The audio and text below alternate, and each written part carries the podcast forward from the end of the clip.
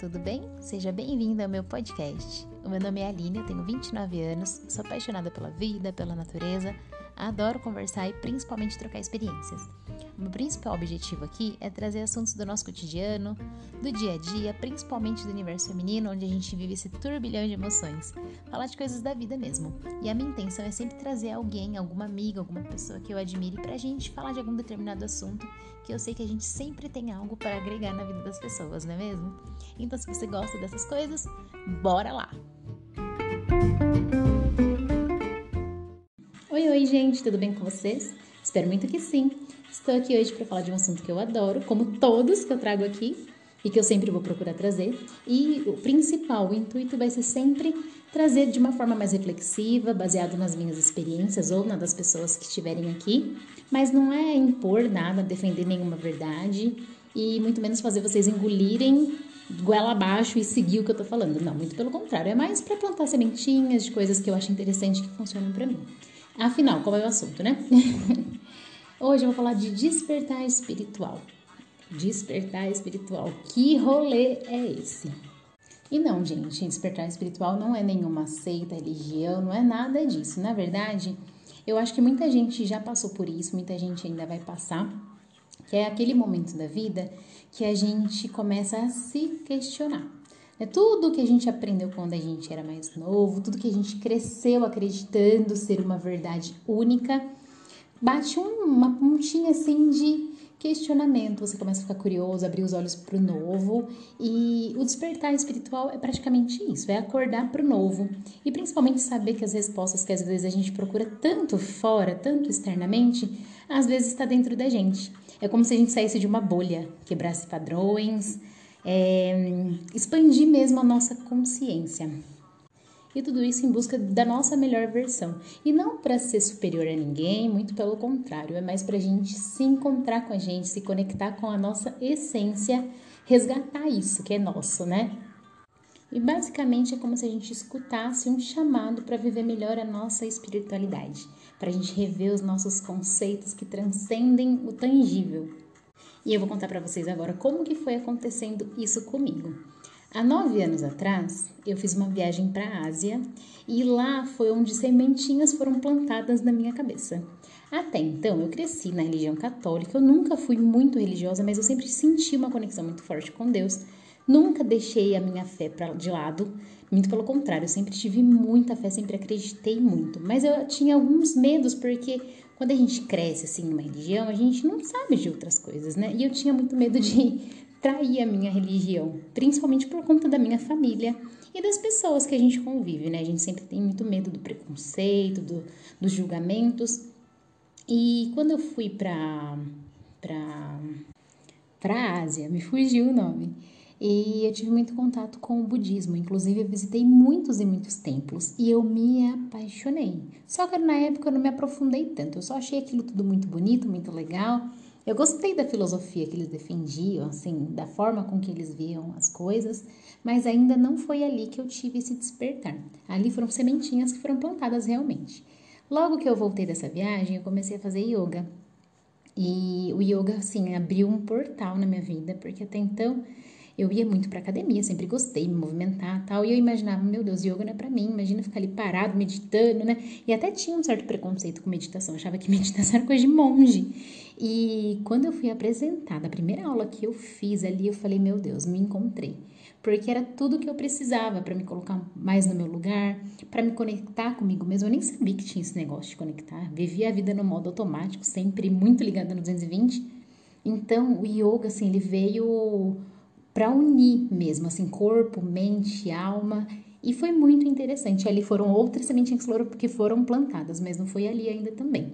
Mas eu gostava muito e sempre procurei, é, por mais que na época a minha professora ela saiu da academia e ficou sem, mas eu sempre voltava e fazia em algum lugar diferente. E o yoga ele tem várias, vários tipos diferentes, né? E o que eu gosto bastante é o Hatha Yoga, que é um yoga mais tranquilo, que não é tão focado em posições. Na época, quando eu comecei, Antes de conhecer, inclusive, eu achava que era só ficar de ponta cabeça, fazer uma exposição legal para tirar foto. e depois eu fui entendendo que não, que os exercícios, na verdade, trabalham muito o nosso corpo e a mente de uma forma interligada, com exercício que auxilia o controle do nosso estresse, da ansiedade, dor no corpo, coluna, essas coisas, além de promover o equilíbrio e promover uma sensação também de bem-estar e disposição. Então eu fiquei muito apaixonada, né? Mas afinal, se eu visitei templo budista, já fazia yoga e ainda não tinha sentido esse chamado. E foi quando eu contei até no meu de um episódio aqui falando de emagrecimento, de como eu mudei a minha relação com a alimentação, que foi quando eu tive um despertar. E esse despertar foi esse despertar espiritual. Né? Não, porque eu sempre estava muito focada no meu estético, no corpo, é, e não pensava muito em saúde. Eu lembro que nessa época eu comecei a pesquisar mais sobre bem-estar e saúde. Eu não queria só ter um corpo legal, eu queria cuidar realmente da minha saúde, ter mais disposição, ter uma energia mais leve. E aí foi nessa época que eu comecei a procurar coisas, sair da bolha mesmo, assim, de ficar curiosa e saber que existe tanta coisa legal que eu não preciso mudar de religião ou deixar de acreditar no que eu acredito para ter acesso a esse tipo de coisa. E não só comigo, mas eu acredito que todo mundo que passa por esse despertar espiritual eles veem a sua consciência crescer, os seus interesses evoluir, o sentido da vida parece que começa a mudar. É como se fosse, sei lá, um portal que abrisse e começasse a surgir várias aspirações, inspirações e um desejo enorme assim de viver com mais significado, com mais propósito. Então você começa a questionar o que você está fazendo, né? Se esse realmente é o caminho que você quer trilhar, se você está vivendo realmente o seu propósito ou não. E aí, assim, pessoas, ambientes, coisas, começa a não te fazer tão bem mais. Você começa realmente a ressignificar. Você não quer viver mais por viver. E até assim, por exemplo, a parte de é, me conectar mais com o simples. Eu sempre gostei dessa simplicidade, cresci numa família, tipo, humilde, com valores, nunca me faltou nada, sempre tive as coisas que eu quero, tive a oportunidade de viajar, me considero muito privilegiada, inclusive. E eu tive uma fase que eu era muito consumista. E aí parece que uma chavezinha vira na sua cabeça e o seu desejo pelas coisas começa a diminuir. E você começa realmente a valorizar a, a simplicidade, você começa a se interessar por tudo que expande a sua consciência, expande a sua mente, possui um profundo desejo de significado mesmo. Você não quer mais viver e trabalhar só para pagar boleto. Não, não é possível que a vida seja só isso. Eu acho que isso é o mais engraçado quando eu vejo todo mundo falando, ah, viver é só pagar boleto e atender as chamadas de São Paulo. Não é possível que seja só isso, né? E aí você começa a expor seu verdadeiro eu pro mundo. Você não tem mais tanto medo de julgamento, medo do que os outros vão falar. É, você não tem mais medo de ser você, de restaurar realmente a sua autenticidade, de se conectar com a sua essência. E até ficar sozinho, eu sempre, eu sempre falava assim, ai, ficar sozinho, coisa chata. Eu achava que, tipo, eu falava até que eu tinha síndrome da solidão. Imagina ir no shopping sozinho, no cinema sozinho, fazer as coisas sozinho, não tinha sentido algum. E até isso a gente começa a resgatar. Você começa a se. É, a sua companhia te faz tão bem. E assim, os momentos que você tem, você vai querer estar tá pesquisando, lendo, assistindo alguma coisa do seu interesse que você ressignifica até isso. O estar sozinho não é mais uma coisa negativa, é uma coisa gostosa. Um momento seu de contato com você mesmo, aí você vai querer fazer as coisas que você gosta. Até a nossa conexão com a natureza, com os seres vivos, parece que começa a ficar mais intensa. É, eu sempre amei praia, verde, natureza, tudo isso. Mas hoje eu sinto de uma forma diferente, como se fosse uma força divina mesmo. E é, né, no final das contas é uma conexão muito forte. Eu vejo, né? Eu sempre posto as borboletas, só parece que hoje, eu não sei se também não estava desperta, elas estavam, né, ao meu redor, mas eu não enxergava. Só que hoje parece que é tão surreal assim que aonde eu vou eu vejo borboleta. E aí, o ponto que eu comentei, que foi mais ou menos na época que eu tive, é até sua alimentação. Você começa a se preocupar mais com o que você come, não com o alimento em si, mas sim a procedência, o impacto ambiental que ele implica. E além dos hábitos saudáveis que você adquire para né, o nosso corpo, não por uma questão estética, mas porque a gente começa a entender realmente e tratar o nosso corpo como nosso templo, né? E a gente sabe o que faz bem, o que não faz, e é aquilo tudo, por mais que é gostoso tal, que você sempre comeu, mas você sente a sua energia mudar. Então, até a sua alimentação, consequentemente, muda. Depois que eu tive um contato muito mais forte, eu lembro que eu já não queria mais comer tanta proteína animal. E ainda assim eu comia, principalmente, né? Porque Ai, a gente fica tão limitado achando que proteína animal é mistura, e sendo que tem tanta coisa, tanta opção. Falei até no vídeo com a Eninha sobre vegetarianismo, que eu parei por motivos específicos, porque eu estava fazendo uma, um curso aí, né, e era, tinha muito, muita relação à energia, e hoje eu já não sinto falta, mas é lógico, como uma vez ou outra, principalmente por conta do social, mas é uma coisa que eu já não sinto mais falta. E uma coisa que é muito real é que a gente acaba perdendo o interesse de viver como uma competição. Você não quer ser melhor que ninguém, não quer ter mais que ninguém. Muito pelo contrário, a nossa busca pela evolução é para a gente ser melhor para nós mesmos, o que acaba refletindo nas nossas relações com o próximo, né? Mas não é competição. Eu falo que a minha única competição é comigo mesmo, de ser um pouco melhor, me fazer melhor a cada dia. Mas com o próximo, assim, não, não faço questão mais. E o mais engraçado é que são várias fichas caindo ao mesmo tempo. E aí você começa a perceber que culpar o externo, culpar o outro, são só sabotagens que a gente cria pra gente mesmo. Porque no final das contas, a responsabilidade pelo nosso destino, pela nossa vida, por tudo que acontece nela, é nossa, né? Então cabe a nós realmente sair da zona de conforto, abrir, despertar pro novo e parar de reclamar e culpar o destino, a vida, né? É lógico, coisas saem do controle, não tem como a gente viver num equilíbrio sempre, como uma pandemia, por exemplo, né, que pegou todo mundo de surpresa.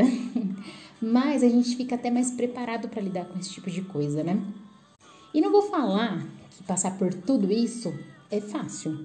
É lindo, é maravilhoso, é um mar de rosas. Não, porque quando você tá desperto, você lida com uma, uma parte sua que você nem conhecia. Porque afinal, somos seres humanos e todo mundo, por melhor que seja ou não, tem o seu lado luz e o seu lado sombra. Então você começa a se deparar com coisas que você não conhecia, coisas que às vezes você até julgava no outro e que você também tem. E não é um processo fácil, é um processo doloroso, porque, né, quem quer lidar com a parte obscura, a gente, no final das contas, sempre acha que a gente é perfeito. A gente vê no outro, mas o nosso é muito difícil da gente, né? Até porque muita coisa é inconsciente. E aí, quando você para, respira, se conecta com você, você tem acesso a isso. Então, é o que eu falo, é um processo muito difícil, né? Você encarar quem você é de verdade. Mas no final ele é libertador, porque você diminui essa autocobrança que tem com você o tempo todo, para de se comparar, é, vive com mais propósito mesmo, aceita quem você é em essência, trabalha pela sua evolução, mas aceita que você também não é um ser perfeito e nunca vai ser. E, e então, gente, basicamente é isso. Eu não vou prolongar muito nesse assunto porque é um assunto que eu adoro e foi mais contar um pouquinho de como que foi para mim. Não sei se você já despertou ou não, mas fica aí o convite para sair da bolha. e, gente, não me sinto melhor do que ninguém por estar desperto. Ninguém que despertou e que está com essa conexão muito mais forte com a sua espiritualidade é melhor do que ninguém. Eu acho que somos todos seres humanos, como já falei isso 80 vezes nesse podcast mas é para uma evolução nossa, para a gente viver melhor, para a gente ter mais acesso a quem a gente é de verdade e aceitar. Olhar no espelho, até é, isso tudo é muito interno, mas até o externo fica mais leve. Hoje não sou perfeita, não tenho corpo perfeito, pele nem nada, mas eu sou feliz, eu me aceitei como eu sou, eu faço a minha parte, me cuido, cuido da minha saúde. Isso, né, que acaba sendo externo, reflete no, no interno isso que é interno reflete no externo, mas não tem mais aquela coisa de ficar se comparando, de ficar mal por às vezes não ter um corpo da pessoa X tal. Não, você se liberta de tudo isso, você começa a ver que a vida é muito além disso, que você, a sua energia é tão única que você começa a valorizar isso, o seu espírito em si. E é isso, gente. Se vocês tiverem algum insight, quiser dividir comigo, estou sempre disponível lá no Instagram para bater papo com vocês, porque eu adoro conversar desse assunto. E vou finalizando por aqui. Um super beijo para vocês e até o próximo!